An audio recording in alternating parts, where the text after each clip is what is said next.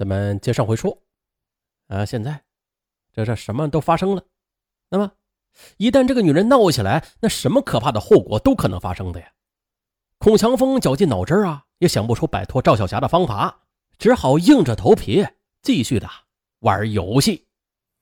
二零一零年国庆前夕的，赵小霞拿着那张三万元的欠条的复印件，找到了孔祥峰的家里，在他软磨硬缠之下的，不明就里的孔妻董芳啊，就从存折上取了两万三千元给了他。可是元旦刚刚过去呢。赵小霞又找上门来了，恰巧孔强峰和妻子都在。当明白赵小霞又来家里敲诈时，孔强峰气得浑身直哆嗦，拉着她就往门外拖。两人是撕扯了好一阵的，赵小霞总算是知趣的撤退了。二零一一年三月的一天，不堪赵小霞纠缠的孔祥峰主动的把赵小霞约到了曲阴湖畔，想彻底摊牌结束关系。啊，下边啊。是两人的一段对话。孔祥峰说：“小霞，咱俩好来好去一场，就此握手分开吧。”“哼，你说分就分呐？有这么简单的事儿？那你想怎么办才能结束？”“嗯，这么着吧，你有钱有地位，也不在乎那么多钱的，干脆的，你拿出三十万块钱来，再在市区给我弄套房，咱们以后就各奔东西。”谁也不给谁添乱了，怎么样？你，你这不是要吃了我吗？怎么不同意是吧？好啊，那就只有让我慢慢吃你喽。哎呀，话不投机不欢而散，孔祥峰也只能眼睁睁的看着自己一步步的深陷泥潭，嗯，还得违心的与自己厌恶的女人周旋。啊，接下来。孔赵二人的关系用猫鼠相遇，那是再也贴切不过了。只是赵小霞成了猫，孔强峰则做起了鼠。二零一一年的十月，孔强峰又被派往了市区某单位里去搞技术协作。他想啊，他要利用这段时间好好的盘算一下该如何摆脱赵小霞。然而，开工第四天，赵小霞就像是影子一样，又是黏住了孔强峰。可这回，孔强峰他却超乎寻常的热情的接待了他，呃，并在以后的日子里啊，隔三差五的就和赵小霞一道的在市区一位亲戚的空房子里边鬼混。他们相处在一起的时候，孔强峰就有意的把男人的一些缺点无所顾忌了全部的都暴露在他面前，希望能够引起他的不满和反感。可是他失算了。赵小霞毫不在意地说：“啊我又不是让你做我的男人，管你那么多毛病干啥呀？有你陪着就行了。”好家伙呀！与赵小霞待在一起的时候，孔强峰内心厌恶，但是却又不能流露，于是他就时常的在他找上门来的时候，硬塞一些零花钱，让他到市区里边转转，看看电影，泡泡舞厅啥的。啊！孔强峰发自内腑的暗暗祈祷，但愿有一天啊。呃，赵小霞在外边能有新发现，解放自己。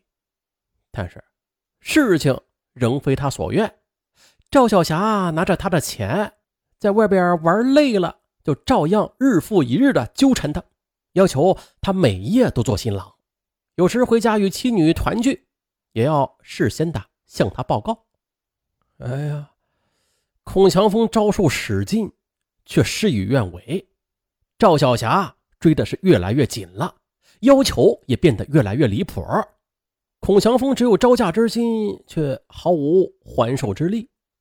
于是他再次的选择了逃避。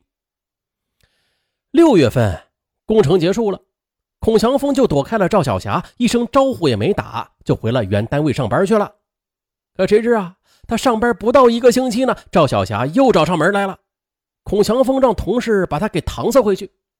然而，他在路上又堵截他，在他门口盯梢，害得孔祥峰上班时六神无主，坐立不安。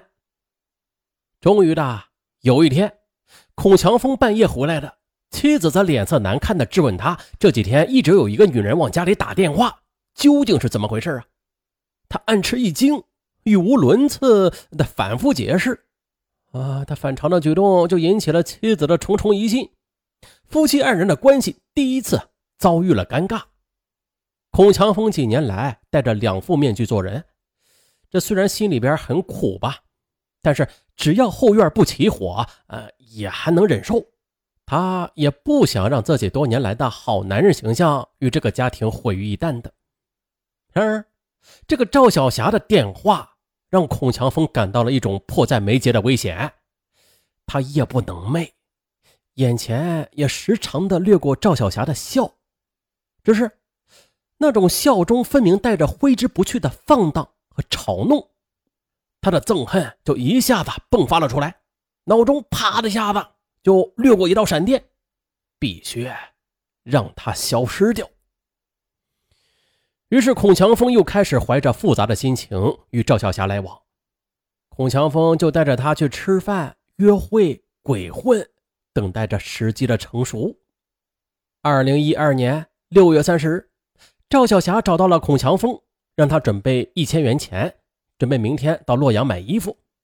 他一口应允，约他当日下午六时了，在市区碰面。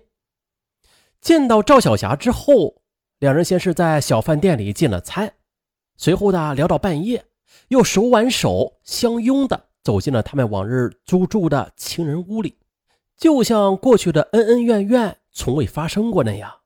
两人依然的是情话连篇，疯狂的度过了销魂的夜晚。七月一日凌晨四时左右，这时的一直在假装睡觉的孔强峰，听着身旁赵小霞那满足的呼噜声，他就一支烟接着一支烟的猛抽啊。最终，他决定了，他轻手轻脚的走到厨房，操起一把斧头，来到他的床前。牙这么一咬，眼一闭，发狠的就朝着赵小霞的头上猛的就砸了下去。接着几天，他用摩托车带着肢解的尸体，分别的抛到荒弃的山洞和荒凉的山坡上。但是很快的，二零一二年八月十二日，河南省济源市的警方侦破了这起杀人碎尸案。当好男人的形象被撕破之后，孔祥峰的第一句话就是：“啊，哎，这就是游戏的结局。我后悔呀，我。确实啊，这就是游戏的结局。几乎啊，这样的游戏它就没有一个好结局的，即便是有，也没有赢家。啊，双方啊都有欲，一个求钱欲，一个求色欲。”啊，当这两种在黑暗中见不得光的欲碰撞在一起的时候，他就已经注定了会有一个悲惨的结局的。本期就到这儿，咱们下期再见。